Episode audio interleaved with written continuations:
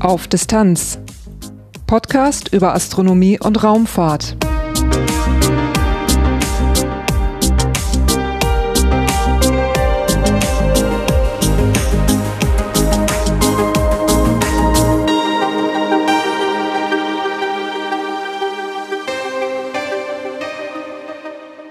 Hallo und willkommen bei Auf Distanz. Dieses ist Episode 62, erschienen am 14. März 2022. Auf der internationalen Raumstation ISS gibt es Amateurfunk.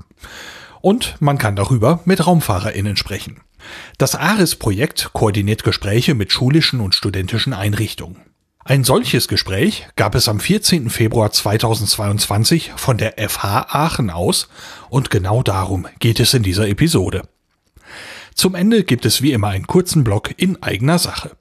Durch die Sendung führt sie Lars Naber. Titelthema Am 14. Februar 2022 gab es an der FH Aachen ein ARIS-Call mit Matthias Maurer. Was das bedeutet und wie das abgelaufen ist, darum soll es in dieser Episode gehen. Und ich freue mich wahnsinnig, dass ich dabei nicht alleine bin. Ich habe dieses Mal Verstärkung beim Titelthema. Mir zugeschaltet aus Köln ist Peter Kohl. Hallo Peter. Hallo Lars. Es ist mir eine Freude, mal wieder mit dir einen Podcast aufnehmen zu dürfen. Ah, eine goldene Brücke. Denn ja, vielen HörerInnen von Auf Distanz ist Peter sicherlich nicht unbekannt. Peter war ein Teil beim Podcast Auf Distanz Goes Baikonur. Aber äh, es gibt sicherlich auch Leute, die dich noch nicht kennen, Peter. Magst du dich vielleicht eben ein bisschen vorstellen? Kann ich gerne machen. Ähm, ich bin Peter Kohl aus Köln, bin von Hause aus Biologe und begeisterter Weltraumfan da habe ich dich auch letztlich kennengelernt und ähm, bin über dich dann auch so ein bisschen in die Podcast-Welt reingerutscht und habe meinen eigenen Podcast. Das ist der Botenstoff, ein Biologie-Berufe-Podcast. Und äh, den mache ich eben und ja, freue mich aber auch immer wieder, wenn ich mit Weltraumthemen in Berührung komme. Was machst du beruflich, wenn ich fragen darf? Ähm, ich habe zwei Leidenschaften, denen ich nachgehe. Äh, das eine ist Wissenschaftskommunikation an der äh, Uni Duisburg-Essen. Da arbeite ich in einem Sonderforschungsbereich und mache da die Öffentlichkeitsarbeit. Und der andere Bereich ist Whisky. Also ich arbeite in Köln noch in einem Whisky-Geschäft und gebe Whisky-Tastings und bin tatsächlich froh, dass ich zwei so ganz unterschiedliche Welten habe, in denen ich da unterwegs sein kann. Die Leidenschaft für Raumfahrtdinge und Weltraumdinge hat uns ja letztlich auch dann zu der Veranstaltung nach Aachen getrieben. Da waren wir am 14. Februar 2022 und haben da was erlebt. Das äh, war ein Aris-Call und was das bedeutet, da werden wir sicherlich noch drauf kommen. Organisiert war das Ganze von der FH Aachen mit Juris Night Deutschland und das Ganze wurde, soweit ich weiß, von DLR und ESA noch unterstützt. FH Aachen ist irgendwie klar, Fachhochschule Aachen, DLR und ESA, deutsche und europäische Raumfahrtagenturen. Juris Night mag für manche Menschen vielleicht noch ein Fragezeichen sein. Und da habe ich mir einen Gast eingeladen, nämlich der Peter, Peter aus Köln, der zufällig auch bei der Juris Night mitorganisiert. Und äh, vielleicht magst du da mal eben beschreiben, worum es bei Juris Night geht. Ja, gerne. Also Juris Night ist im Prinzip eine weltweite, ich nenne es mal Gemeinschaft, äh, die ja, für Raumfahrt steht, für die Kommunikation von Raumfahrt und Weltraumevents organisiert und ähm, hat zum ersten Mal eine Veranstaltung am 12. April 2001 veranstaltet. Und wer jetzt ganz besonders fit ist mit Weltraumdaten, wird vielleicht wissen, dass am 12. April 1961 Juri Gagarin seinen ersten Flug ins Weltall unternommen hat. Und am 12. April 1981 war der erste Flug des Space Shuttles. Und dann war es äh, schon geradezu logisch, 20 Jahre später, am 12. April 2001, die Juris Night ins Leben zu rufen. Und da gibt es seitdem jedes Jahr Anfang April rund um die Welt Events, die organisiert werden von Leuten. Es können Weltraumpartys sein, es können Vorträge sein oder ähnliches, die einfach Interesse an der Raumfahrt wecken sollen, aber auch so ein bisschen die Raumfahrt an sich feiern. Und in Deutschland ist das Ganze äh, natürlich ein, ein Verein, wie sich das gehört.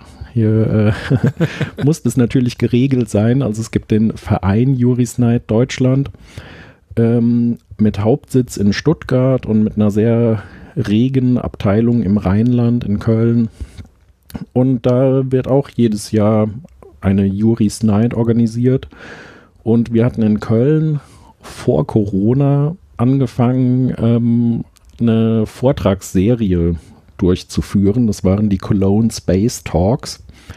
Und da hatten wir auch, ähm, es war, ja, es war tatsächlich eine meiner letzten Veranstaltungen, bevor eben, äh, ich will es nicht schon wieder erwähnen, aber bevor da sowas kam, was Veranstaltungen in die Quere kam, äh, da hatten wir Matthias Maurer als Gast beim Cologne Space Talk in Köln und ich durfte mit ihm auf der Bühne sitzen und das war eine sehr spannende Angelegenheit.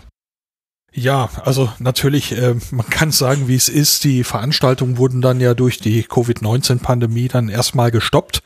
Aber wenn ich das richtig verstanden habe, gibt es schon ein bisschen die positive Aussicht, dass möglicherweise 2022 wieder eine stattfindet. Genau, also wir sind da aktuell in der Planung drin, peilen mal Ende April an. Es gibt da noch äh, einige aktuelle Unwägbarkeiten. Aber an sich wäre das unser Wunsch, eben wieder so eine Juris Night stattfinden zu lassen. Das findet in Köln traditionell im Odysseum statt. Das ist so ein Wissenschaftsmuseum und da gibt es dann alle möglichen Vorträge, Experimente zum selbermachen, äh, Wasserraketen, die man fliegen lassen kann und so diverse Sachen. Also das kam immer sehr gut an und das ist einfach eine total schöne Sache, dann noch zu sehen, wie man da Kinder einfach für das Thema Raumfahrt auch begeistern kann. Ja, und dann ist man genau in deinem Thema, was du eben machst, äh, wenn du sagst, äh, eine deiner Dinge, für die du brennst, quasi Wissenschaftskommunikation. Das findet man da schon ganz gut wieder, ne? ja, genau, das stimmt. Ja, Kinder waren auch in Aachen mit dabei bei dem Aris Call mit Matthias Maurer. Auch äh, deren Name ist ja gerade schon gefallen. Matthias Maurer, seines Zeichens europäischer Astronaut mit einem deutschen Pass, wie es die ESA gerne sagt. Und dafür waren wir beide an der FH Aachen. Und ja, die FH Aachen hatte dort gewisse Möglichkeiten, da Dinge zu tun, und äh, dafür habe ich mich mal dort mit jemandem unterhalten und das hören wir uns mal eben an. Ja, Bernd Dachwald, ich bin hier Professor für Raumfahrttechnik seit 2008. Heute gab es ja hier den Aris-Call an der FH Aachen. Was befähigte die FH zu dieser Veranstaltung? Ja, befähigt hat uns im Prinzip, dass wir ähm, in der Bodenstation ein Amateurfunkgerät haben und damit die Voraussetzungen der ARES erfüllen, dass wir direkte ähm, Raumstationskontakte durchführen können. Natürlich brauchen wir auch noch einen, der die, ähm, der die Amateurfunklizenz haben, aber das hat auch einer von unseren Studierenden. Die FH Aachen, ich habe schon gesehen, es hat hier einiges mit Raumfahrt zu tun. Auf den Gängen finde ich hier einiges an Modellen und so weiter. Äh, welche Bezüge hat die FH Aachen zur Raumfahrt? An der FA Aachen, wir sind ja im Prinzip die, die einzige Fachhochschule in Deutschland, an der man Raumfahrttechnik vertiefen kann. Das Ganze hat schon eine sehr lange Historie. Das geht fast bis in die Gründertage der FA Aachen vor 50 Jahren hinein. Wie schon gesagt, bei uns kann man Raumfahrttechnik vertiefen. Wir sind zwei Kollegen, die die Raumfahrttechnik machen, die aus der Raumfahrt kommen. Ähm, das war auch ein ganz wichtiger Aspekt heute, denke ich, von der Veranstaltung, dass wir zeigen konnten, dass wir bei uns nicht nur Raumfahrt lernen kann und dass Raumfahrt gelehrt wird, sondern dass auch Raumfahrt gemacht wird und man direkt in der Raumfahrt drin ist bei uns im Studium. Ich nehme mal an, man geht jetzt nicht einfach zur FH Aachen und studiert Raumfahrt, sondern ich könnte mir denken, es gibt verschiedene Studiengänge. Was kann man studieren an der FH Aachen mit Bezug auf Raumfahrt? Ja, also bei uns im Fachbereich kann man sowohl Luft- und Raumfahrttechnik als auch Automobiltechnik studieren, sowohl im Bachelor als auch im Master. Und äh, wenn man sich für Luft- und Raumfahrttechnik entscheidet, da gibt's dann nochmal vier verschiedene Vertiefungsrichtungen. Äh, die Flugbetriebstechnik, der Flugzeugbau, die Triebwerktechnik und eine der Vertiefungsrichtungen ist eben die Raumfahrt. Wenn man jetzt hier Raumfahrt studiert hat, einen dieser Studiengänge absolviert hat, für welche Berufswege qualifiziert man sich da? Ja, also im Prinzip natürlich für die Raumfahrttechnik an sich, aber unsere Absolventen sind auch in anderen Branchen sehr gern gesehen, in der Automobilbranche, in der Robotik, in ähm, allen technischen Branchen im Prinzip, weil in der Raumfahrt äh, einer der wichtigsten Punkte bei uns ist, dass wir Technik bauen, die unter allen Umständen funktioniert. Das ist keine Hightech, aber das ist Technik, die in Extrembedingungen funktionieren muss, ohne Wenn und Aber. Haben Sie so Rückmeldungen oder Statistiken, wo Ihre Absolventen letztlich landen? Also landen die meisten dann auch in der Raumfahrt oder gehen die, gehen die in andere Bereiche? Ja, die meisten landen momentan schon in der Raumfahrt. Ich würde mal schätzen, so 70 Prozent. Wir haben da auch Statistiken, aber ich habe die jetzt nicht im Kopf. Ähm, so 70, 80 Prozent müssten in der Raumfahrt landen. Da gehe ich von aus. Die meisten, die bei uns Bachelor studieren allerdings, die studieren dann auch noch weiter und machen ihren Master und gehen dann erst nach dem Master ab. Jetzt habe ich ja heute hier gesehen, es gibt eine Kontrollstation und es finden ja tatsächlich damit Dinge statt. Was wird denn von hier kontrolliert?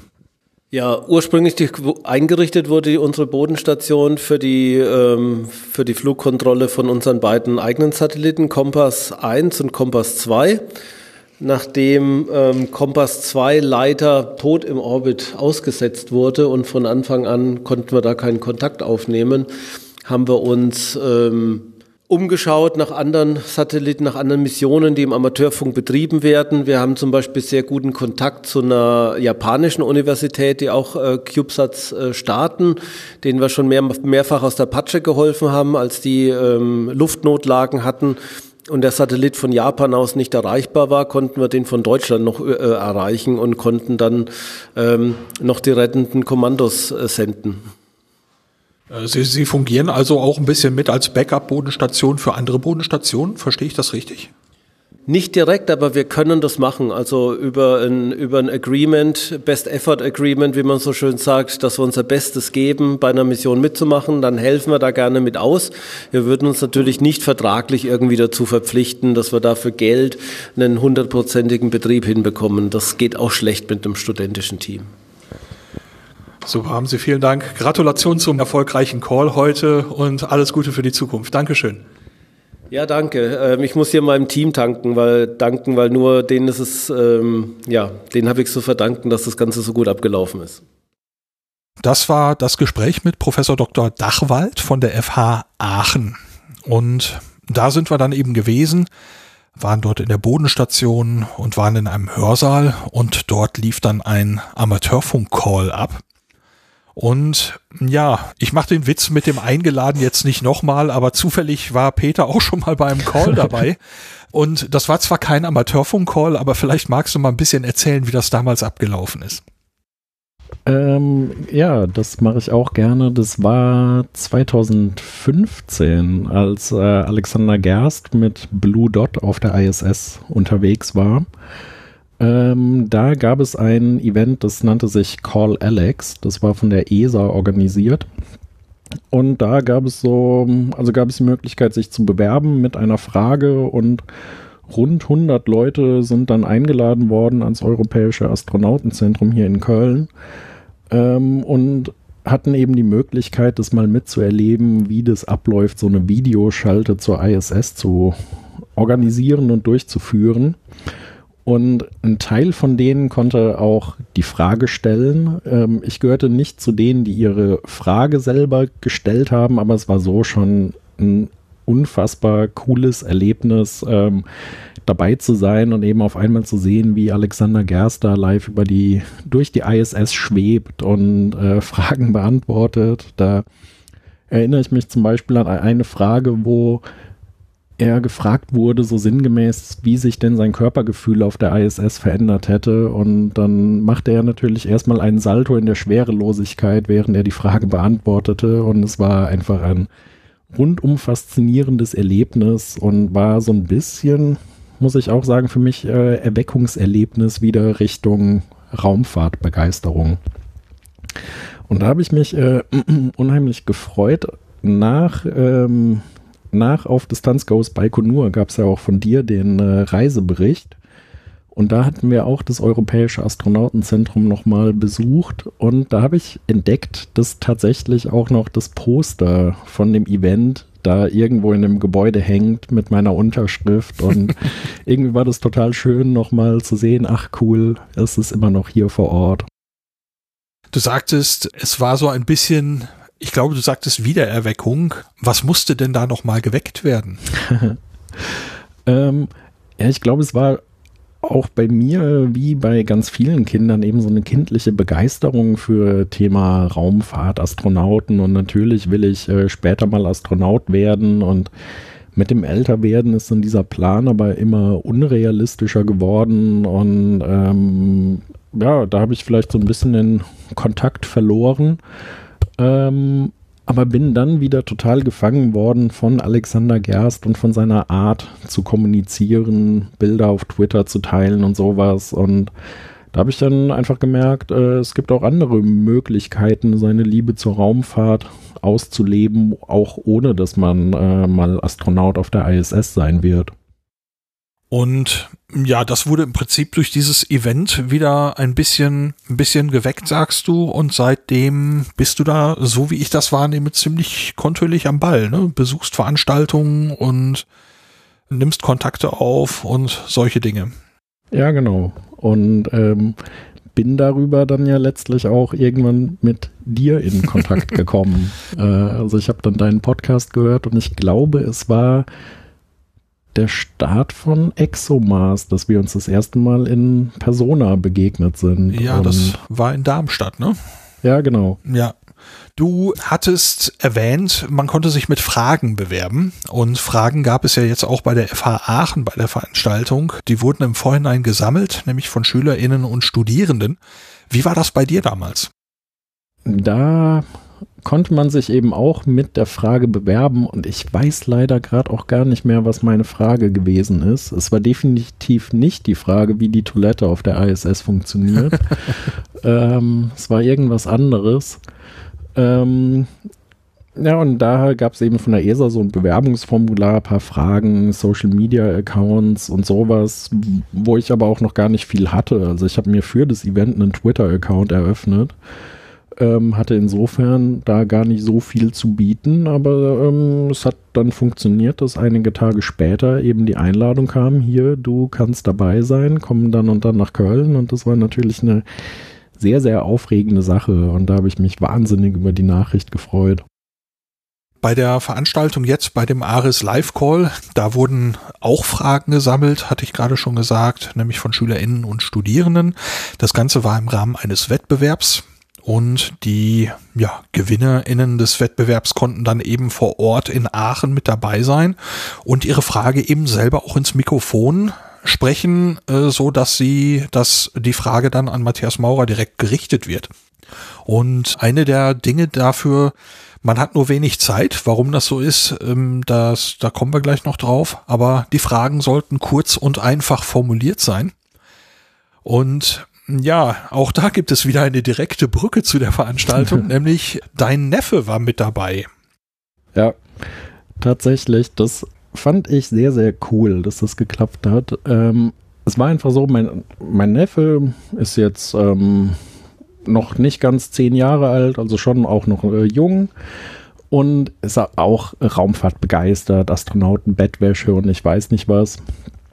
Und äh, dann hatte ich ihm von dieser Veranstaltung erzählt und meinte so zu ihm, äh, sag mal, hättest du nicht Lust, dir eine Frage zu überlegen? Wenn die Frage gut ist, dann hast du vielleicht die Möglichkeit, die eben dem Astro Matthias selbst zu stellen. Und das fand er schon toll, die Vorstellung, hat sich dann auch eine Frage überlegt, hat die Frage eingereicht und damit hatte ich dann auch nichts weiter zu tun tatsächlich. Ähm, er war da ganz normal in dem Teilnehmerfeld dabei und äh, irgendwann schrieb mein Bruder mir dann, hier, der Louis, der ist jetzt genommen, der ist total aufgeregt, freut sich wahnsinnig, hat gejubelt und äh, also war wirklich wohl überwältigt von der Nachricht, dass er jetzt eben da zu der Veranstaltung fahren darf und dem Astro Matthias auf die ISS eine Frage stellen darf. Und es war für mich auch großartig, dann nochmal so direkt die andere Perspektive auch zu erleben, warum wir eigentlich so ein Event machen und wie das auch funktioniert, mit so einem Event Kinder nochmal zu packen und zu begeistern.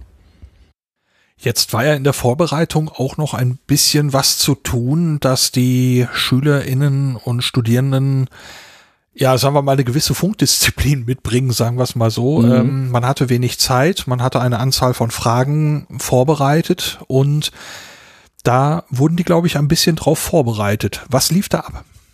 Äh, ja, das stimmt. Also da gab es mehrere Termine, wo es so ein bisschen Training gab für die Kinder und Jugendlichen äh, wo eben gesagt wurde, wie so ein Funkspruch abläuft, dass sie sich mit ihrem Namen und Alter vorstellen sollen, äh, dass sie am Ende Over sagen und sowas. Und ähm, wurden auch ein paar Dinge geübt, also Buchstabieren und sowas. Und da muss ich sagen, das ähm, also war schon nicht anspruchslos insgesamt. Und das Teilnehmerfeld war was das Alter angeht, ziemlich divers. Also es war so etwa von 6 bis 21 Jahren und hat da natürlich dann die Leute auch unterschiedlich erreicht. Also mein Neffe war da auch total begeistert dabei und saß hochkonzentriert am Laptop. Ähm, hatte aber auch teilweise so ein bisschen Sorge, dass er, er das jetzt eben nicht kann, irgendwie äh, auf einmal mit Alpha Bravo und ich weiß nicht was, da irgendwas zu buchstabieren, aber das war schon, war schon okay. Ja, und man kann ja schon mal spoilern, soweit ich das wahrgenommen habe, hat das ja auch super geklappt während des, während des Calls. Ja. Ähm, da sprechen wir sicher gleich noch eben drüber, wie das denn dann organisiert worden ist. Das kann man auch schon mal eben sagen. Äh, während der noch laufenden Covid-19-Pandemie musste das Ganze natürlich auch noch gewissen Vorgaben entsprechen. Man musste vorsichtig sein, Hygienemaßnahmen treffen. Ähm, und was man sich da ausgedacht hat, da sprechen wir sicher gleich auch noch mal kurz eben drüber. Der große Unterschied, glaube ich, zu eurem, zu eurer Möglichkeit, Fragen zu stellen an Alexander Gerst damals war, glaube ich, dass das bei euch nicht über den Amateurfunk lief, sondern eben im Prinzip über einen Internetlink. Und hier war es jetzt Amateurfunk. Das war tatsächlich ein größerer Unterschied, über den ich mir vorher gar nicht so die Gedanken gemacht habe.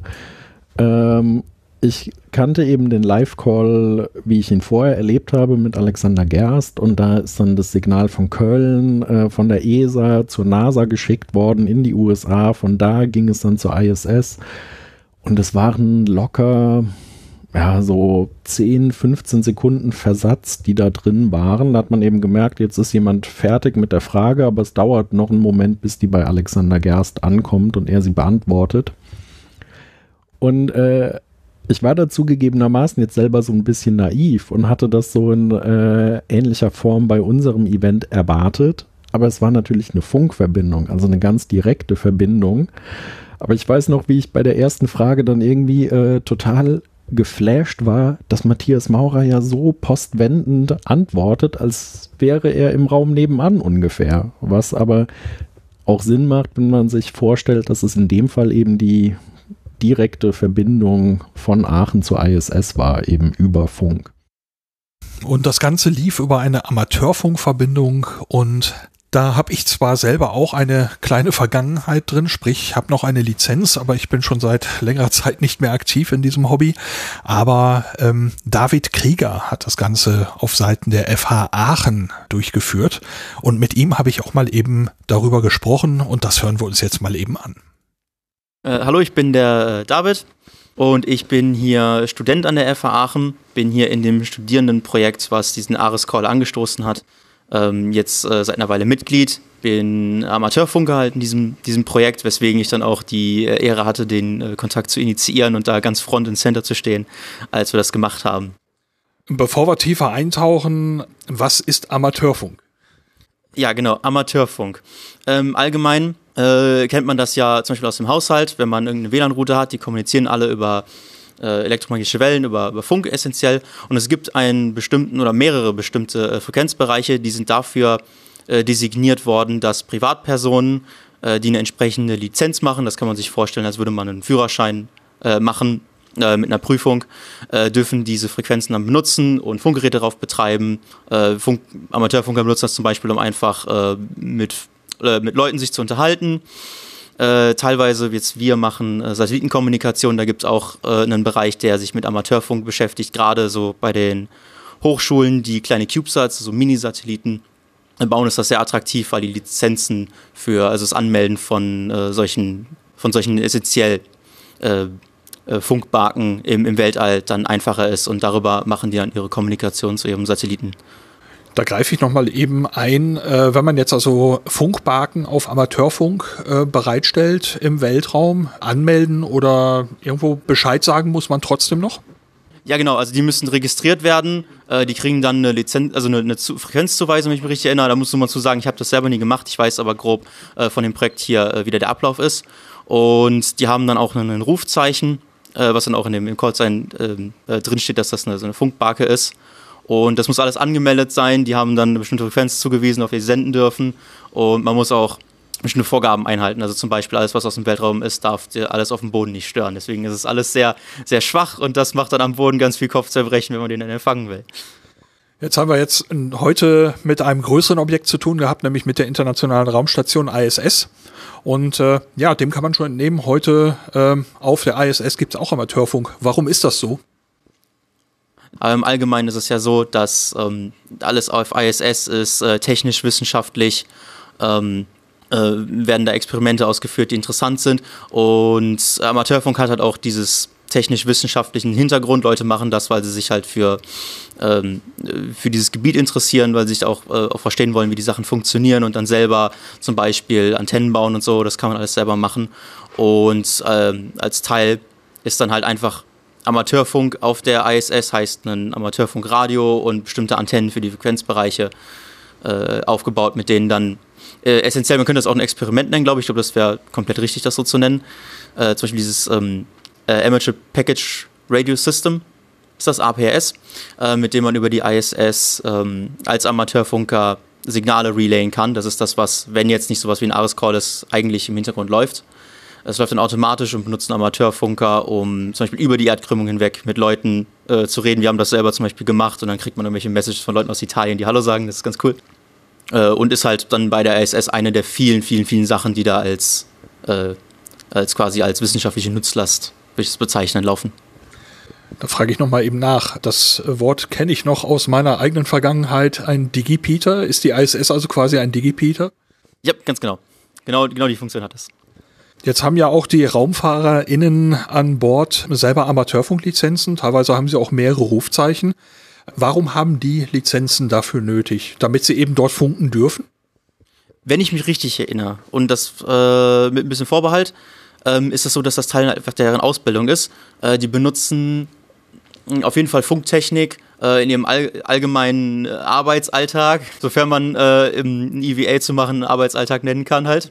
Ähm, dafür werden die zwangsläufig irgendwie Training brauchen und dann die äh, so eine Amateurfunklizenz einfach dazugehören. Deswegen haben die dann alle ein privates Call-Sign. Und die ISS selber als Station hat dann noch mehrere. Zum Beispiel DP0 ISS ist das, was wir jetzt gerufen haben.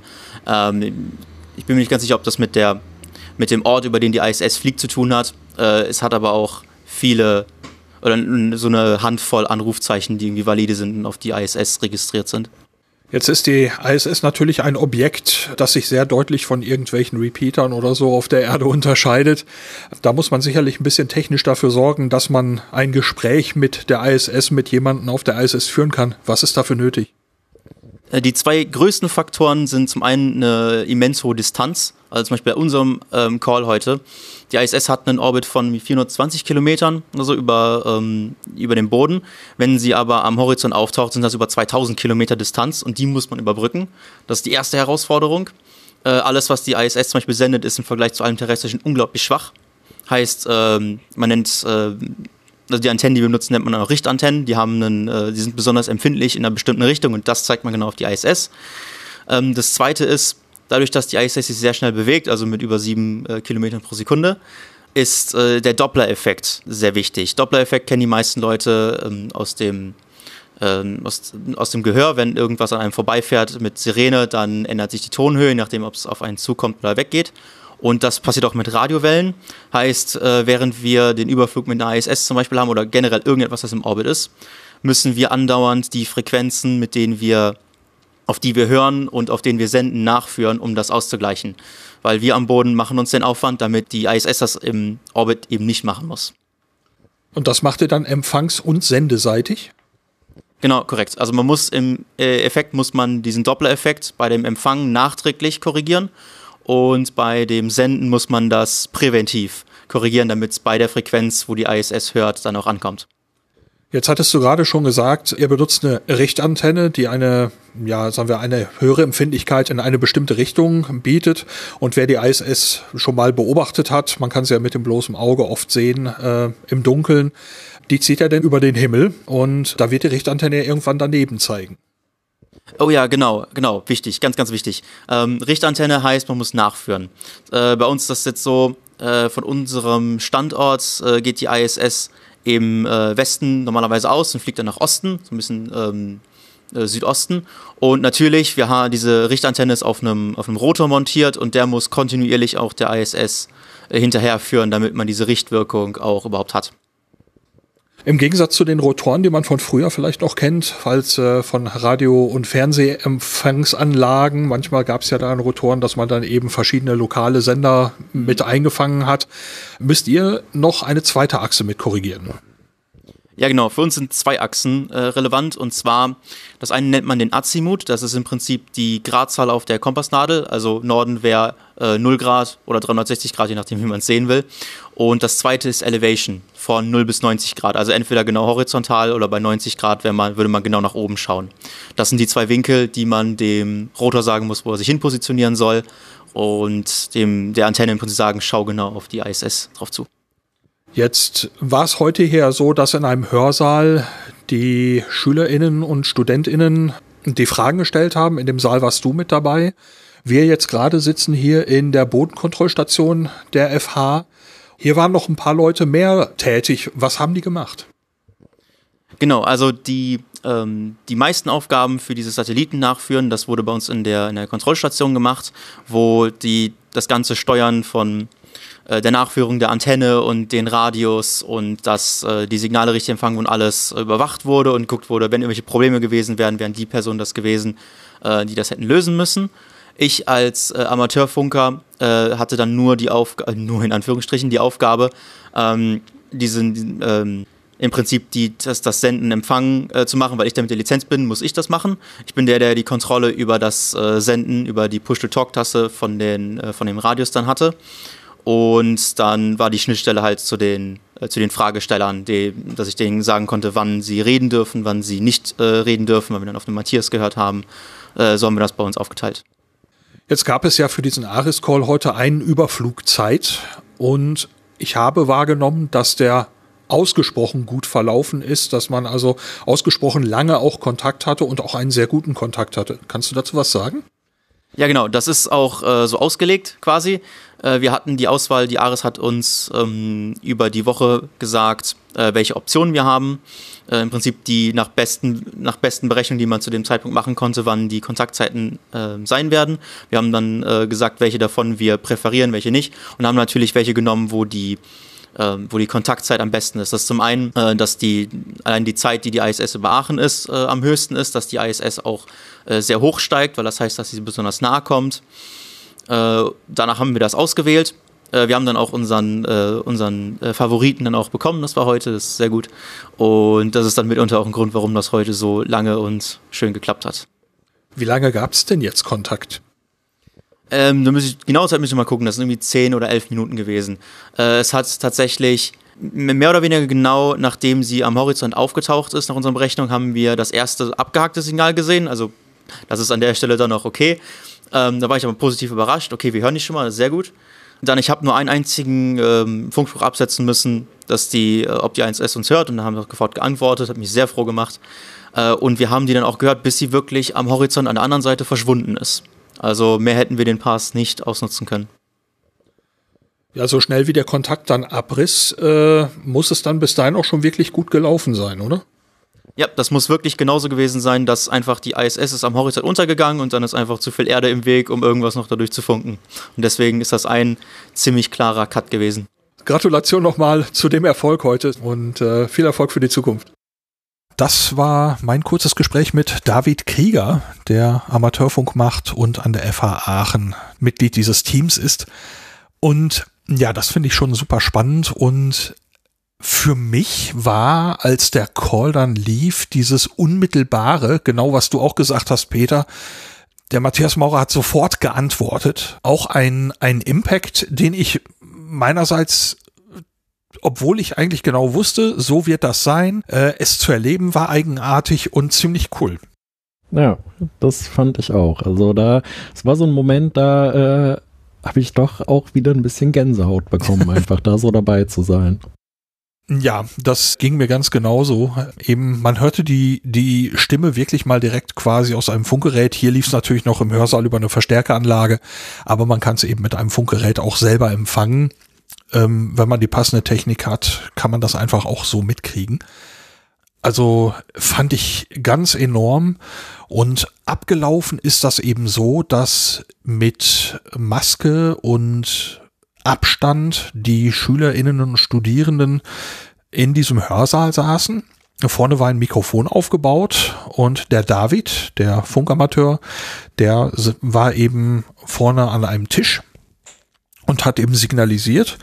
Und immer wenn jemand bereit stand, um die nächste Frage zu stellen, wurde der nächste Teilnehmer, die nächste Teilnehmerin schon so ein bisschen abseits nach vorne geholt, so dass man immer ein paar Meter Abstand zueinander hatte und dann, wenn die Frage gestellt wurde, dann war das so ein fließender Wechsel in dem Hörsaal, dass Leute von der einen Seite der Sitzbank rausgelaufen sind und in der anderen Seite wieder rein und konnten da also dann ohne Verzögerung schnellstmöglich eben ihre Frage reinsprechen.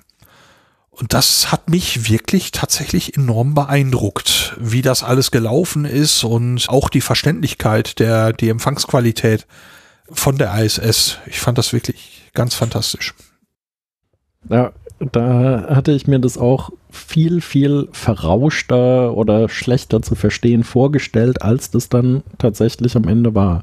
Es war, oder wir hören ja auch noch rein, ähm, ich weiß noch ganz am Anfang, als dann der Kontakt aufgebaut wurde, da war für mich so ein Moment, oh, okay, jetzt ist hier irgendwie eine Pause, da, da kommt noch nichts zurück.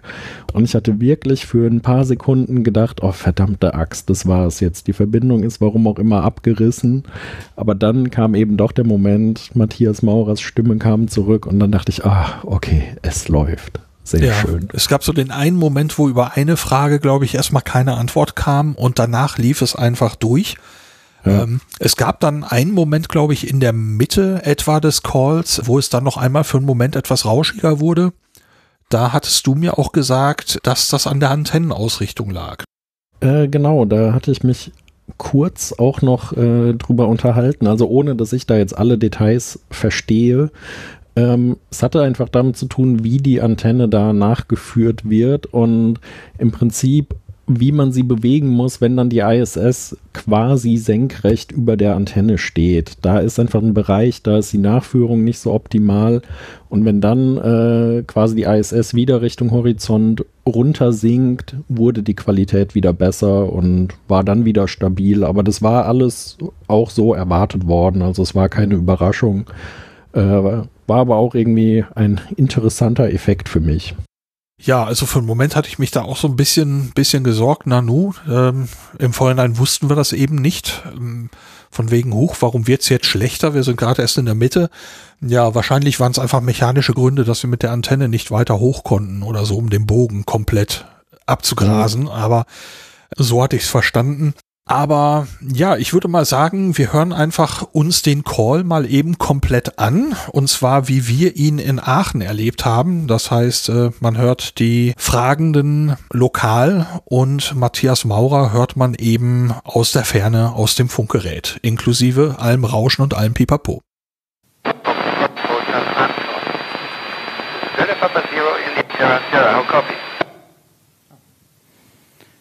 De Delta Papa Zero India Sierra Sierra. This is Delta Lima Zero Foxtrot Hotel Alpha. Do you copy? Over. Laut und clear. Guten Tag, Aachen. Hallo. Hallo Matthias, wir hören dich jetzt auch noch ein bisschen abgehackt, aber das wird garantiert besser werden. Wenn du bereit bist, fangen wir dann mit der ersten Frage an. Over.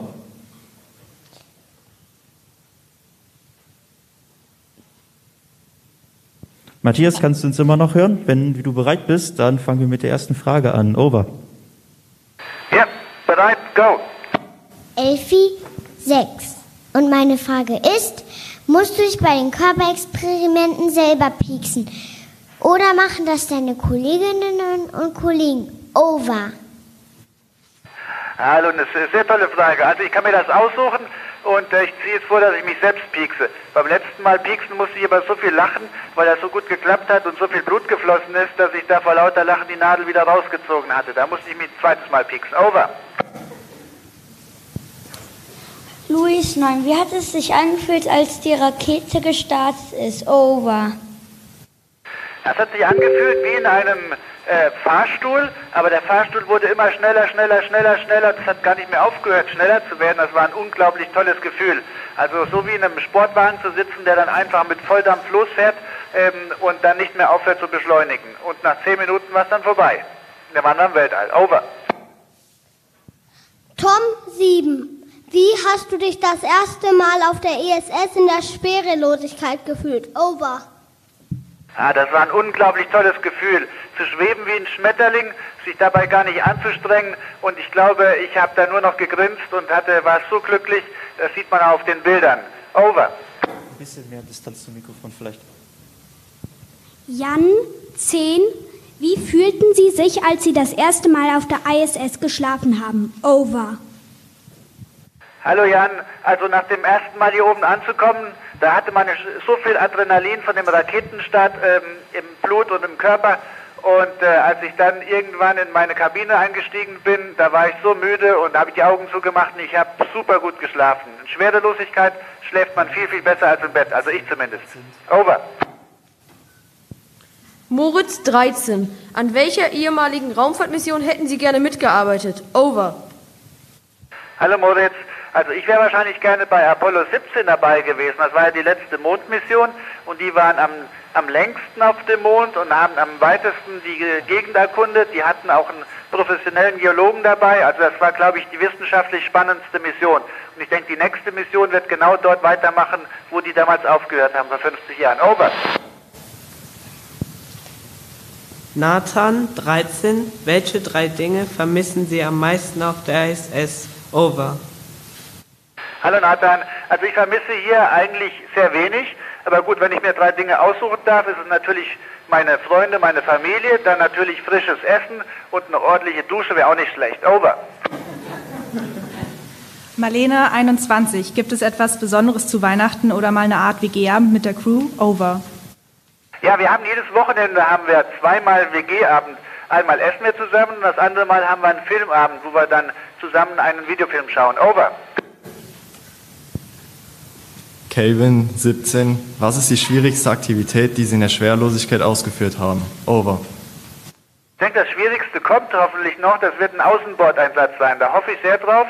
Ist noch nicht 100% garantiert, aber das wird dann natürlich ganz spannend. Das wird so die Krönung der Mission sein. Over.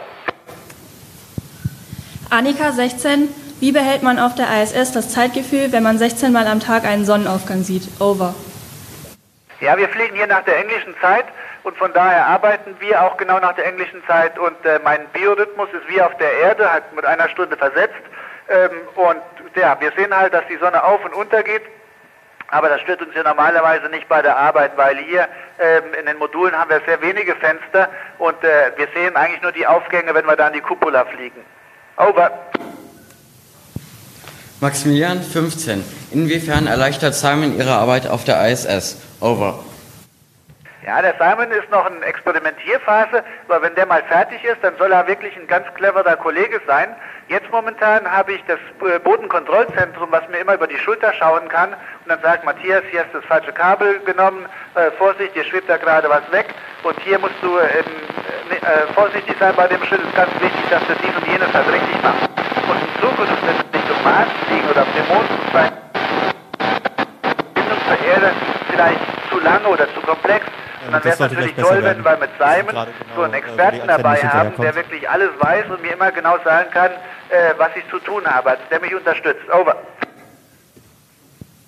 Friedrich, 18. Welche Geräuschkulisse herrscht auf der ISS, in der Raumkapsel und beim Weltraumspaziergang? Over. Also Friedrich, du hast eigentlich immer viele Ventilatoren laufen, weil in der Schwerelosigkeit durchmischt sich die Luft nicht von selbst und ich brauche ja immer frischen Sauerstoff und deswegen müssen immer irgendwelche Ventilatoren die Luft halt durchmischen, damit das halt äh, alles regelmäßig hier ist und jeder überall frische Luft hat. Äh, deswegen surrt und brummt überall. Wir haben auch viele Pumpen und Maschinen, weil es muss ja auch gekühlt oder gewärmt werden. Und dann müssen auch die Wärme von den verschiedenen Computern oder Experimenten wegtransportiert werden. Also es ist wie in einem Labor. Over. David, 19. Welche Tipps können Sie einer Person geben, welche Astronaut werden möchte? Over. Also David, wenn du Astronaut werden möchtest, dann brauchst du erst einmal eine gute Ausbildung dafür. Das heißt, äh, du musst studieren und dann musst du natürlich auch sehen, dass du äh, an den Traum glaubst. Also du musst natürlich auch äh, eine gute Gesundheit haben. Das kannst du leider nicht beeinflussen, außer halt Sport zu machen, dich gesund zu ernähren aber eine gute Ausbildung ist das Aller, Allerwichtigste. Ähm, und es gibt nicht nur den Job des Astronauten, es gibt auch im Bereich Raumfahrt viele tolle Jobs, Ingenieur zu sein, da kannst du Sachen entwickeln. Ich muss das machen, was die Ingenieure für mich entwickelt haben äh, oder die Experimente, die die Wissenschaftler für mich ausgesucht haben. Ähm, wenn du da dann Interesse hast, etwas kreativ zu gestalten, ist das vielleicht sogar der bessere Weg. Over. Timo, 21. Wie kam es 2015 zu der Nachnominierung und wie hast du dich dabei gefühlt? Over.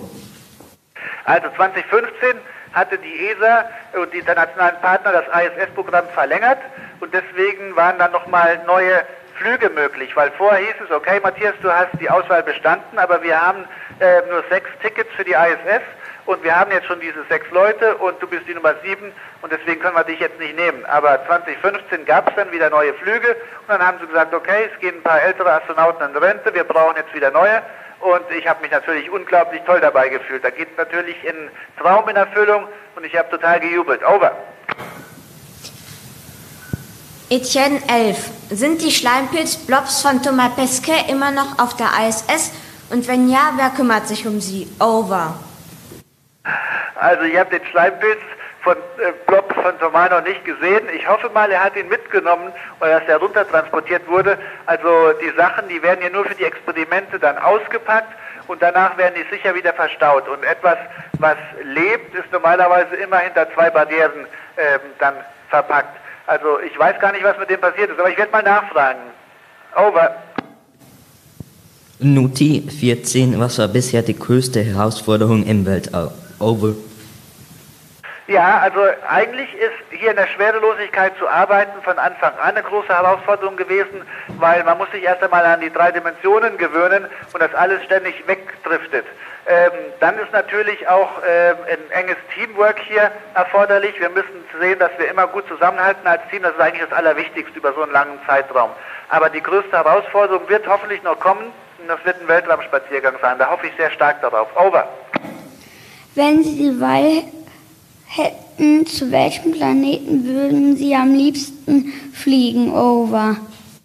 Also ich würde eigentlich am allerliebsten erst einmal zum Mond fliegen. Das ist jetzt zwar kein Planet, aber der ist ja wirklich vor unserer Haustür. In drei Tagen ist man dort. Und dann würde ich ganz gerne den Mond erkunden. Aber ich wäre natürlich auch gerne mal auf dem Mars und zu sehen, ähm, warum der Mars sich anders entwickelt hat als die Erde, weil der Mars hatte ja mal Wasser auf der Oberfläche, also hat einen Klimawandel durchgemacht. Und wir haben ja momentan auch das Problem auf der Erde mit dem Klimawandel.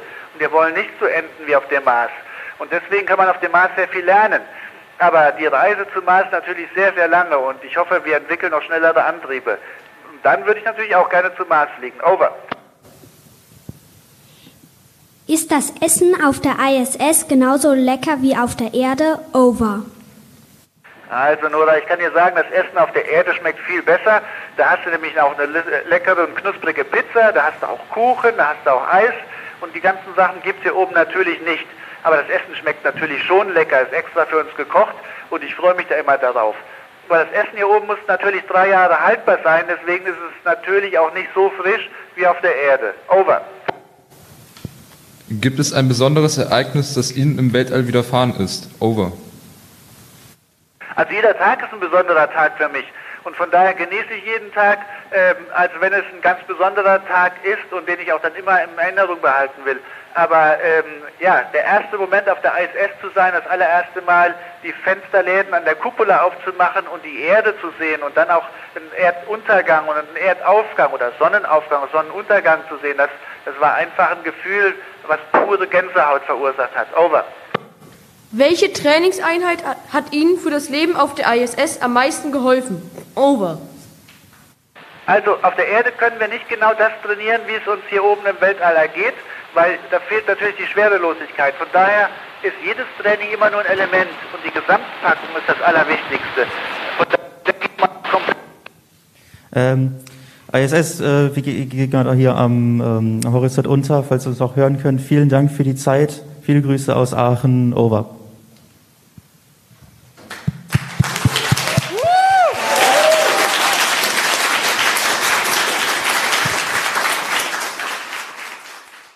Ja, soweit war das der Call. Äh, man merkt, das ist jetzt keine riesenlange Veranstaltung gewesen und wir haben ja auch schon gehört, warum. Ne, Die ISS musste über dem Horizont sein und wenn die ISS dann hinter dem Horizont wieder verschwindet, hat man keine Sichtverbindung mehr, die man eben an der Stelle für diese Funkverbindung ziemlich gut braucht.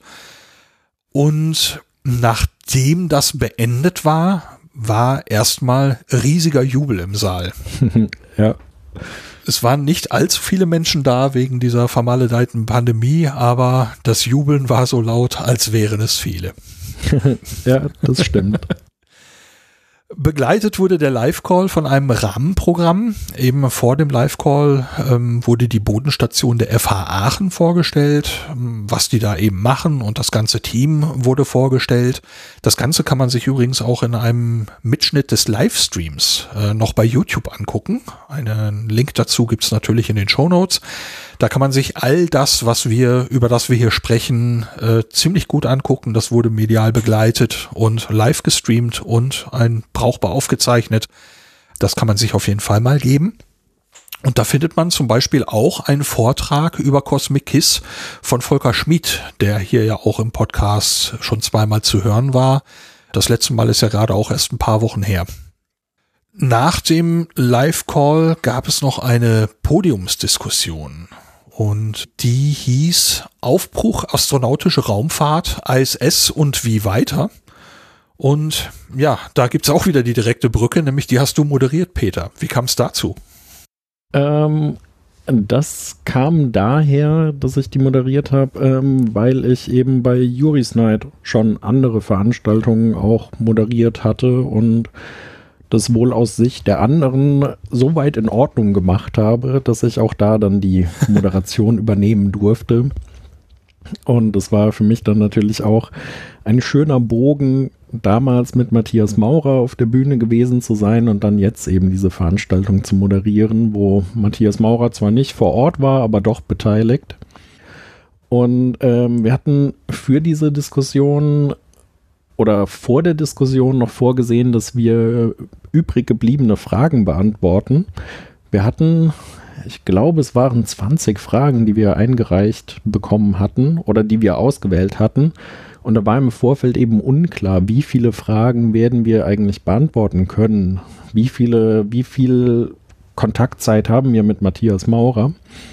Und tatsächlich haben wir es geschafft, bis auf eine Frage alle Fragen durchzubekommen. Und das hätte ich mir vorher auch nicht ausgemalt. Und so war dann eben zu Beginn der Podiumsdiskussion noch eine einzige Frage offen geblieben, die dann in der Runde auch äh, bestmöglich beantwortet wurde. Also die Frage war, worauf freuen Sie sich am meisten auf der ISS? Ist jetzt zugegebenermaßen natürlich ein bisschen schwierig, aber ich weiß nicht, Jürgen, du setzt schon Ja. an, vielleicht kann auch Volker Schmid danach noch was sagen. Ich rede jetzt gern mal, weil der Volker hat es eigentlich vorhin schon gesagt. Ich glaube, Matthias war da sehr eindeutig. Er ist ja hochgeflogen und hat gesagt, als erstes, wenn ich an Bord will, ich will auf die Erde, ich will auf die Erde gucken, ich will aus dem Fenster schauen. Und dieser Blick, das war ja quasi die erste Handlung, die er auf der ISS gemacht hat. Da hat er sich wirklich drauf gefreut.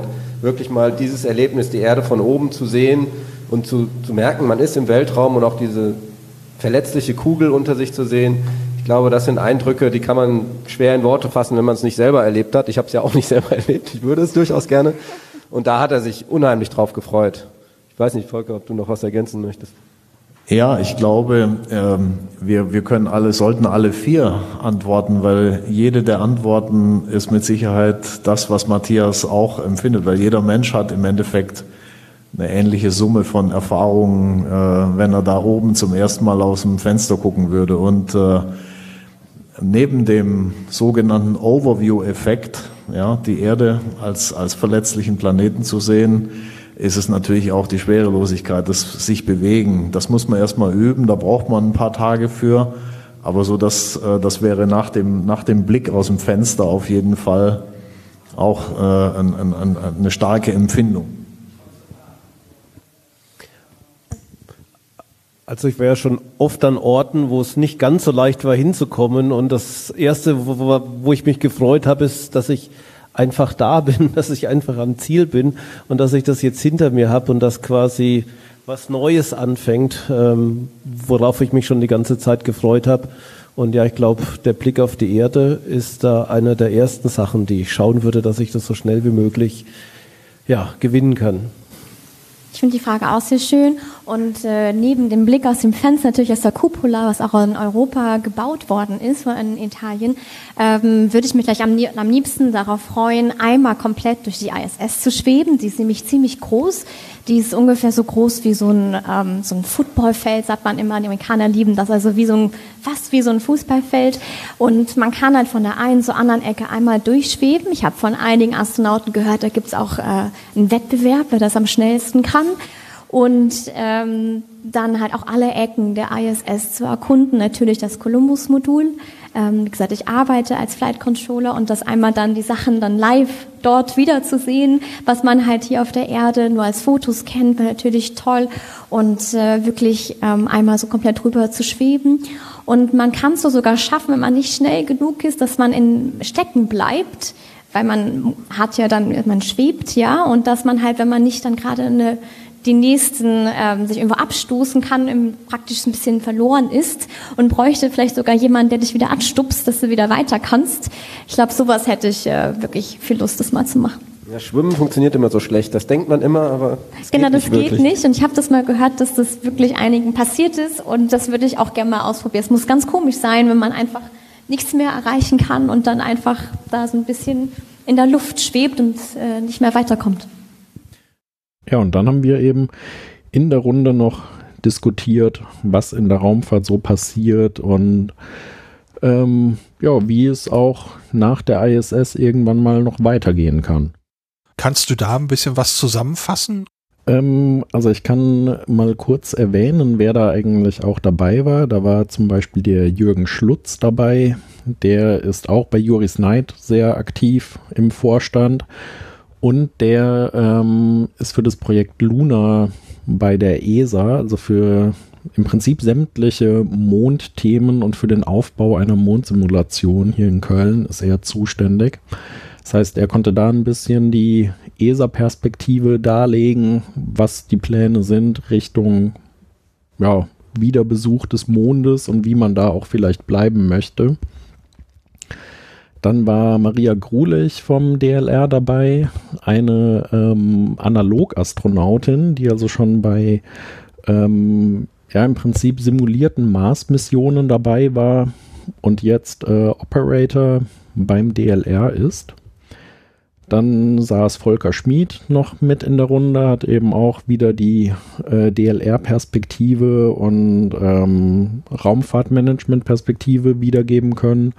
Und äh, Herr Dachwald war eben da als äh, ja, wissenschaftlicher Experte, was eigentlich technisch für Gefahren noch so lauern und was noch ja, gemacht werden kann, aber auch gemacht werden muss, damit wir uns weiter in den Weltraum wagen können. Auch das ist Teil des Livestreams gewesen und ist auch damit Teil der Aufzeichnung. Das kann man sich auf jeden Fall auch noch mit anschauen. Dann hat man einmal das volle Paket erlebt, das wir auch vor Ort erlebt haben. Und ich fand, das war ein ganz spannender und toller Tag. Ja, das fand ich auch. Also ich war da wirklich begeistert, wie das alles funktioniert hat. Und das war schon eine, eine ganze Menge Arbeit im Vorfeld, die auf äh, verschiedenen Schultern verteilt war.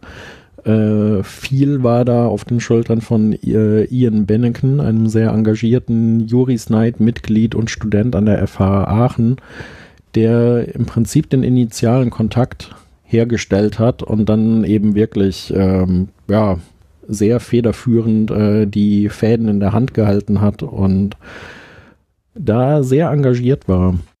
Ja, mit Ian habe ich auch ganz am Ende der Veranstaltung nochmal eben sprechen können, wie er das erlebt hat und wie es dazu kam. Und das hören wir uns einfach mal eben an. Ich bin Ian Weniken, ich bin Student der FH Aachen und äh, der studentische Projektkoordinator dieses ARES Calls. Der studentische Projektkoordinator, das klingt nach einem Haufen Arbeit. Was hast du gemacht? Naja, zum ersten Mal hatte ich die Idee zu dem ganzen Call und habe auch das Team zusammengetrommelt, Herrn Professor Dachwald davon überzeugt, ähm, dass er das Ganze unterstützt, die FH-Pressestelle davon überzeugt, dass das eine klasse Sache ist, ähm, die Juris mit ins Boot geholt, ähm, die organisatorischen Sachen im Hintergrund geklärt, ähm, die Finanzen geklärt, das Team zusammengestellt, das Team koordiniert ähm, die ganzen Deadlines ähm, besorgt. Da gab es ganz, ganz viele Aufgaben, die da zu tun waren. Das ging von Hygienekonzept erstellen bis Fragen ein, äh, Fragensteller einladen, einen Fragenwettbewerb sich ausdenken, ähm, die PR koordinieren, ähm, ja, all das in der Kombination mit Studierenden hier aus dem Fachbereich, ähm, die sich alle neben dem Studium äh, bereit erklärt haben, sich zusätzlich für dieses Event zu engagieren. Ja, du sagtest gerade ein Team zusammengestellt. Setzte sich das hauptsächlich aus Studierenden zusammen? Ja, größtenteils. Also ähm, es gab ein paar Leute, die sind nicht Studierende, äh, die Leute von der Juris Night, das ist der Peter Kohl, der Jürgen Schlutz, die sind natürlich nicht Studierende, aber da auch viele Mitglieder der Juris Night ähm, hier Studierende sind, die auch ganz nebenbei auch ich mit angeworben habe für die Juris Night. Also ähm, da gab's äh, äh, ganz gute Synergien ähm, und da hat dann sozusagen mein, meine studentische Verantwortung hier am, am Fachbereich. Ich war ja lange Zeit der studentische Projektleiter der FH Aachen Space Operations Facility. Das, den, den Job habe ich mittlerweile abgegeben. Das ist schon seit über einem Jahr bin ich das nicht mehr, aber für den, für den Ares Call ähm, war ich immer noch äh, äh, in einer leitenden Funktion da und habe da sozusagen diese zwei Teams miteinander verheiratet und ähm, ja, dieses erfolgreiche Event organisiert. Jetzt sagtest du gerade, du hattest ursprünglich auch die Idee. Wie lange ist das her? Ja, das ist schon ziemlich lange her eigentlich. Ähm, erstmal, ich hatte die Idee eigentlich, als ich zum ersten Mal mit Matthias gesprochen habe und rausgefunden habe, oh, er fliegt ja bald ins All. Weil eigentlich hatten wir die Idee hier ähm, schon mal für Alexander Gerst. Da hat es zeitlich nicht geklappt und auch ressourcentechnisch nicht geklappt.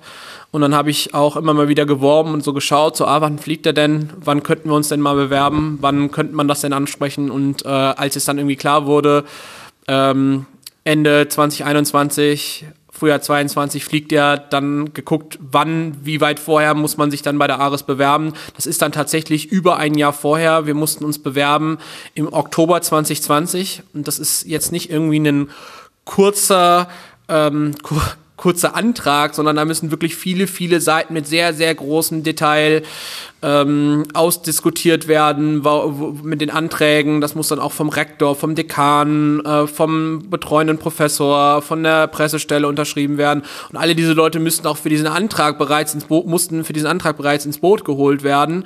Und äh, ja, da saßen wir mit dem Professor auch viele Abendstunden da und haben dann online an diesem Antrag getippt und äh, WebEx-Meetings gehabt. Wir hatten ja Corona. Das heißt, viel, viel der Organisation ist einfach on, hat auch online stattgefunden. Ähm, und ja, gerade das macht das Event auch so besonders, weil all die Teammitglieder, die jetzt heute auch anwesend sind, ja, wir haben uns kaum getroffen die letzten Jahre. Ähm, und heute zu sehen, dass wir das alle gemeinsam hier in Präsenz auch äh, feiern können, so ein Stück weit, natürlich alles mit Corona, alles mit Abständen, alles mit Maske, aber auch das macht es nochmal was ganz Besonderes, weil wir jetzt wirklich auch hier am Fachbereich zwei Jahre hatten, wo wir Online-Uni hatten, wir saßen zu Hause, wir hatten äh, Vorlesungen über über WebEx und das ist einfach ein anderes Event. Und wenn man dann nochmal hier in die Hochschule geht und so ein Event hier erlebt mit Studierenden, die sich so sehr engagieren, ähm, mir platzt, äh, ich platze vor Stolz. Da frage ich direkt mal nach, ist denn alles so gelaufen, wie du es dir vorgestellt hast, oder gab es auch ein kleines Aber? Kein Aber. Ähm, es ist alles perfekt gelaufen. Wir hatten eine ganz, ganz kleine Rauschen beim Max Elevation, aber ja, meine Güte, also ähm, das ist alles top gewesen. Matthias hat die Fragen auch auf eine Art und Weise beantwortet, wo man auch, wo auch klar war, dass er auf uns eingegangen ist, hier auf den, äh, auf Studierende des Fachbereiches. Ähm, das hat mich besonders gefreut ähm, und ich bin einfach nur glücklich. Ich habe ja deine Reaktion direkt nach dem Call gesehen, dass da einiges von dir abfiel, sage ich mal. Erleichterung, Freude würde ich mal sagen, habe ich da auf jeden Fall gesehen. Gibt es etwas, wo du sagen würdest, rückblickend, da hätte man noch schrauben können? Oder würdest du sagen, Mensch, äh, genauso würde ich es wieder machen? Puh, also ich glaube, hätte ich gewusst vor anderthalb Jahren, als ich es angefangen habe, wie viel Arbeit das ist, ich glaube, ich hätte mich nicht getraut, das anzufangen ähm, wenn man dann einmal in dem Fluss ist und dann kommt halt noch das Requirement und noch das Requirement, äh, irgendwann ist man an dem Punkt, wo man sagt, ja, aber wir haben den Point of No Return sowieso schon längst äh, überschritten. Und klar, die letzten Tage waren kräftezehrend. Äh, ich habe jetzt die letzten zwei Tage immer nur so zwei, drei Stunden geschlafen, vor Aufregung, aber auch, weil mir tausend Sachen durch den Kopf gegangen sind. Ähm, aber bereuen tue ich nix und eigentlich hätte man auch nix besser machen können. Jetzt ist ähm, im Laufe des Tages und jetzt auch gerade in unserem Gespräch hier ähm, das Stichwort ARIS gefallen. Und da müssen, müssen wir noch mal eben fragen, was ist ARIS? Ja, ARIS ist ein internationale, ich sage jetzt mal Verein, ob das das richtige Wort ist, weiß ich nicht so genau. Auf jeden Fall ist das eine Kooperation von Amat Funkamateuren, die von der NASA den Auftrag haben, auch schon seit Anfang des ISS-Programmes, ähm, diese Amateurfunk-Calls mit Schulen üblicherweise, in diesem Fall war es eine Hochschule, aber auch mit, mit Vereinen oder ähnlichen Institutionen ähm, ja, zu administrieren. Wenn ich von Administration spreche, ist das ähm, ähm, die Verwaltung, also die Fragen, wenn man das bewirbt, dass das alles in korrekten Maßstab ist und so weiter. Die waren nicht heute hier, aber all diese Regeln, die wir hatten, dass wir die Anzahl der Fragen hatte, wie die formuliert waren, wie der Call gelaufen ist, ähm, dass wir ein Hygienekonzept haben, das kam alles von der ARES und die ARES ist selber auch ähm, also die Leute, die da, die da aktiv sind, sind, machen das auch ehrenamtlich und sind halt Funkamateure, die ähm, weltweit verstreut sind. Ähm, Einige von denen, soweit ich weiß, arbeiten auch in der Raumfahrt im, im echten Leben, sage ich jetzt mal. Ähm, und ähm, nebenbei organisieren sie halt ähm, für die NASA diese Ares-Calls, was diese Funkverbindungen ähm, sind, die, also diese direkten Verbindungen, was ja was ganz Besonderes ist. Jetzt hast du schon angedeutet, es war ein ordentlicher Stapel Papierkram, also so dafür äh, sich zu bewerben, war anscheinend, du sagtest, sehr detailreich. Jetzt gibt's natürlich auch noch eine technische Facette. Ich habe gesehen, es gibt hier diese Bodenkontrollstation. Musstet ihr hier vor Ort noch Dinge ändern, um mit der ISS zu sprechen, oder war das alles da? Ja, ähm, die Bodenstation gibt's hier schon seit einiger Zeit. Ähm, als ehemaliger studentischer Projektleiter der FASOV ähm, war ich ja mit daran beteiligt, auch äh, Gelder zu akquirieren, ähm, diese Bodenstation zu modernisieren. Das war in den letzten Jahren so ab 2018, 2019 haben wir begonnen, ähm, da hatten wir dann endlich Gelder, diese zu modernisieren. Und als wir dann auch da waren, für andere Projekte diese zu modernisieren, haben wir dann auch, ähm, als wir dann um 2020 hingesetzt haben und gesagt, wollen wir diesen Call machen, haben wir auch realisiert, ja, eigentlich äh, haben wir hier von der Technik, jetzt wo wir die letzten Jahre das modernisiert haben, auch alles da, um das zu können. Der Überflug heute mit dem Call hat so ungefähr 10 bis 11 Minuten. Also sagen wir es so, es gab 10 bis 11 Minuten lang Kontakt während dieses Überfluges. Und das war, das konnte man miterleben, kann man sich in der Aufzeichnung mit angucken. Das war ziemlich durchgetaktet mit den Fragen. Von der ganzen technischen Vorbereitung, von den technischen Voraussetzungen, von dem Papierkram vorher wie habt ihr euch auf diese 10, 11 Minuten vorbereitet? Also zum einen, wir sind zweigleisig gefahren. Also zum einen gab es ähm, ein Sprechtraining von dem Michael Schmidhuber vom GSOC.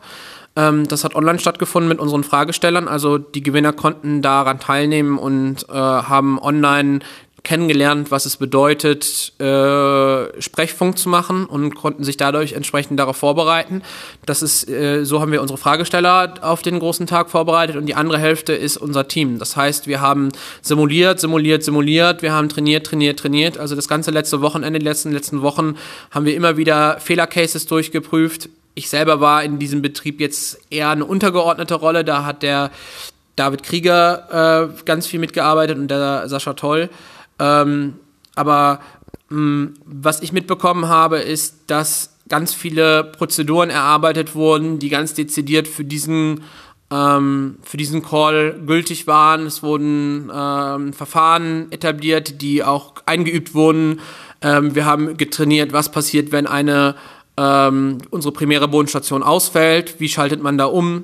Äh, sowas muss eingeübt werden und zu sehen, wie das Team heute agiert, auch wie sie als Team sich hier auftreten, nicht nur an der Konsole, auch nach der Konsole, dass sie, dass sie immer im Team agieren, immer äh, sozusagen sich nicht als Individuum verstehen, sondern als Teil einer Gruppe. Das ist das ist äh, was ganz, ganz Besonderes und das ist was äh, Großartiges und das ähm, erfüllt mich mit Stolz, weil ich mit dem David Krieger und einigen anderen vor ähm, ja, 2016, 2017 hier angefangen haben und die Bodenstation de facto zumindest vom Team her bei Null angefangen haben aufzubauen. Und heute stehen wir hier und sind professioneller denn je. Ähm, das ist schon ein ganz großes Geschenk. Soweit dann noch das kurze Gespräch mit Ian, der sehr erleichtert war nach der Veranstaltung und ja, das ganze Team sah sehr happy aus und das kann ich nachvollziehen, weil ich habe auch im Vorhinein äh, ein bisschen mitverfolgt, was die Orga dort gemacht hat, was da alles dranhing und am Schluss konzentriert sich alles eben auf diese 10 bis 11 Minuten und die sind toll gelaufen und deswegen kann man sagen, das war wirklich eine gelungene Angelegenheit und Gratulation nach Aachen. Was denkst du, Peter? Was ist dein Fazit von dem Tag? Also mein Fazit ist, dass das Ganze kaum hätte besser laufen können. Ähm, das einzige, ich sag mal, außerhalb einer Pandemie mit mehr Leuten vor Ort wäre es vielleicht noch schöner gewesen, aber ansonsten hat es von vorne bis hinten dank der Organisation im Vorfeld einfach super funktioniert. Hat die Leute, die da waren, begeistert, äh, hat meinen Neffen begeistert, der auch äh, äh, der auch danach in der Schule eben so ein bisschen dann der Held war. Und auch das fand ich äh, schön. Seine Klasse hat dann eben auch die Veranstaltung oder zumindest den Live-Call live geguckt und war dann auch da ganz begeistert, dass eben ein Klassenkamerad von denen jetzt dabei sein darf und da eine Frage auf die ISS stellt. Also es war wirklich für mich von vorne bis hinten eine total schöne, gelungene Veranstaltung. Eine Sache, die mich noch emotional erwischt hat, irgendwie, wo ich äh, fast sagen kann, da bin ich ein kleines bisschen neidisch, ähm, so als, als, als Kind. Ähm, und man geht nach vorne und stellt sich vor dieses Mikrofon und stellt dem Astronauten dort eine Frage, der gerade auf, ähm, an Bord der ISS unterwegs ist. Und dann spricht er dich namentlich an. Das ja. hat Matthias Maurer sehr oft gemacht, dass er also dann den, den Namen des, der fragenden Person wiederholt hat und Hallo Sascha oder Hallo irgendein Name. Das fand ich irgendwie ein, ein, ein sehr netten Touch. Ne, es hätte auch ohne das genauso funktioniert, aber da ist tatsächlich dieser, diese persönliche Note, die es in dem Moment noch dadurch bekommt, dass Matthäus Maurer einfach nochmal eben den Namen sagt und diesen Menschen persönlich anspricht, hatte für mich noch einen Seiteneffekt, dass ich gesagt habe, wow, toll.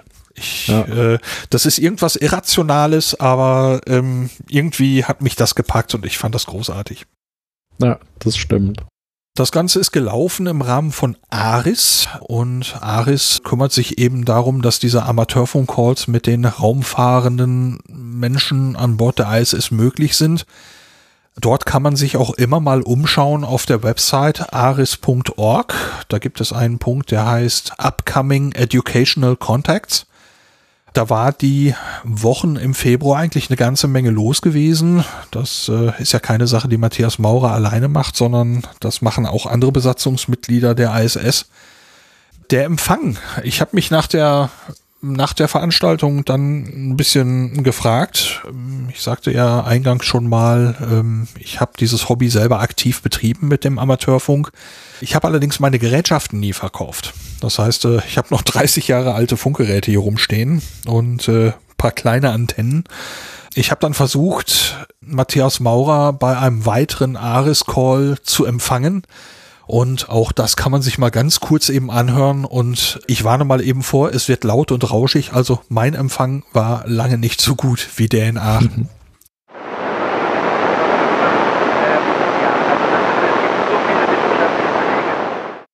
Also äh, vielleicht hat man ein paar Worte gehört und eins meiner kleinen Projekte für die nächsten Wochen werde ich versuchen, meine Empfangsgelegenheiten zu verbessern und dann möchte ich mal schauen, ob ich die ISS dann äh, auch noch mal etwas besser empfangen kann. Ähm, die Empfangsfrequenz an der Stelle ist 145,8 Megahertz. Das Ganze ist in FM. Wobei ich auch sagen muss, ich finde es auch jetzt schon ziemlich cool, dass das eben überhaupt so geht und dass du immerhin irgendwas verstanden hast und zwar viel Rauschen, aber man kann, also ich hatte zum Beispiel, ich glaube, das Wort Wissenschaft oder wissenschaftlich rausgehört und ähm, ja, ich finde es schon cool, dass das eben mit der Technik zu Hause auch funktioniert. Ja, wenn man ein, ein Empfangsgerät hat, das diese Frequenz kann. Also im Internet steht, es soll mit einigen modernen Handfunkgeräten gehen. Ähm, mit meinem geht es nicht. Äh, vielleicht hat sich einfach über die 30 Jahre die Empfangstechnik einfach weiterentwickelt. Ob das jetzt letztlich die Ursache war, weiß ich nicht. Ich hätte eigentlich freie Sicht haben müssen. Ich habe auch irgendwann gelesen, die von mir genutzte Antenne ähm, war nicht optimal, aber auf der einen Seite war ich happy, was zu empfangen und auf der anderen Seite war ich irgendwie enttäuscht, dass es nicht noch besser war, weil einige Beschreibungen im Internet Hoffnung auf mehr machten. Aber ähm, ich werde da noch ein bisschen dran rumforschen, weil das geht vielleicht mit vorhandenem Material noch besser hier. Auf jeden Fall eine faszinierende Geschichte der Amateurfunk an Bord der Internationalen Raumstation. Das wäre eigentlich so das, was ich zu erzählen hätte. Bleibt mir eigentlich nur dir zu danken, aber erstmal äh, hast du noch irgendwas zu erzählen? So ganz spontan fällt mir da jetzt auch gerade nichts mehr ein. Ich freue mich auf jeden Fall auf weitere kommende Juris Night Veranstaltungen, auf weitere Weltraum-Events, die wieder folgen werden. Und ich freue mich, wenn Matthias Maurer auch wieder sicher auf der Erde angekommen ist und spekuliere auch darauf, dass wir mit Juris Night vielleicht auch nochmal irgendetwas mit ihm machen können. Schauen wir mal. Ja, da drücke ich natürlich ganz fest die Daumen. Ich habe die US Night auch auf meiner Liste. Da möchte ich auch gerne wieder hin. Was ich noch erwähnen wollte, was mir gerade wieder einfiel, es gab für die Orga des Ares Live Calls noch eine ganz tolle Überraschung. Nämlich Matthias Maurer hat sich während des Live Calls selber aufgenommen. Das heißt, äh, er hat also ein Video aufgenommen, wie er die, das Signal aus Aachen empfängt und eben darauf antwortet. Und daraus hatten, äh, jetzt fällt mir leider da der Name nicht ein, Schande über mich, aber Sascha, ja, ne? Sascha von der FH Aachen, ich meine, dass Sascha das war, ähm, ein Video geschnitten, das also die Perspektivwechsel zwischen Frage, Antwort und Erde, FH Aachen und der ISS nochmal als Zusammenschnitt enthält. Und auch das ist natürlich in den Shownotes hier mit verlinkt zu dieser Episode auf aufdistanz.de. Das ist dann natürlich auch ganz toll verständlich, weil man Matthias Maurer eben nochmal ähm, aus seiner Sicht vor Ort hört. Und das ja. ist auch ein, ein, ein ganz tolles Video. Und als ich dann das erste Mal das, die Rohfassung gesehen habe, äh, die Matthias Maurer geschickt hatte, das war total toll, das Signal, das aus dem Raum geschickt wurde, wo die, wo die Kinder und äh, Jugendlichen und jungen Erwachsenen dort vor dem Mikrofon standen, dieses Signal dann an Bord der ISS zu hören, eben aus dem Funkgerät dort. Mhm. Das war auch noch mal so eine Abrundung, so ein cooler Moment, wo ich sagte, wow, ja, das ist wirklich passiert. Peter, vielen Dank, dass du mal wieder mit dabei warst in einem Podcast. Ich hoffe, es wird nicht der letzte gewesen sein. Ja, vielen Dank, sehr gerne. Vielleicht äh, gibt es ja mal wieder Open Aztec oder andere Möglichkeiten, dass wir auch zusammen was aufnehmen können. Ja, ich bin optimistisch, dass die Pandemie nicht ewig währen wird. Vielen Dank und äh, ich empfehle den Bodenstoff-Podcast von Peter. Da gibt es noch viel mehr von ihm. Danke, dass du dabei warst.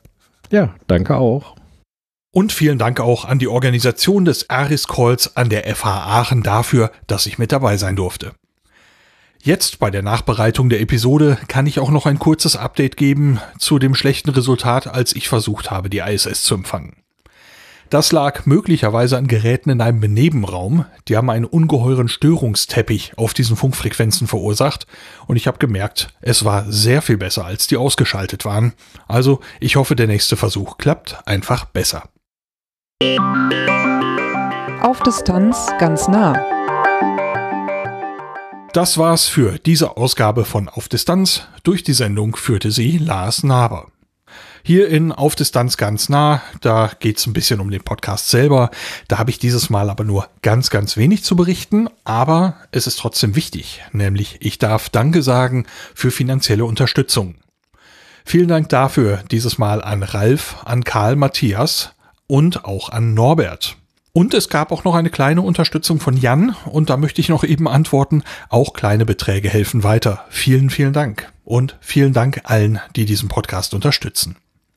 Für die nächste Episode sind im Moment mehrere Themen in Vorbereitung. Das ist im Moment noch so ein kleines Wettrennen und ich weiß noch nicht genau, wer Sieger wird.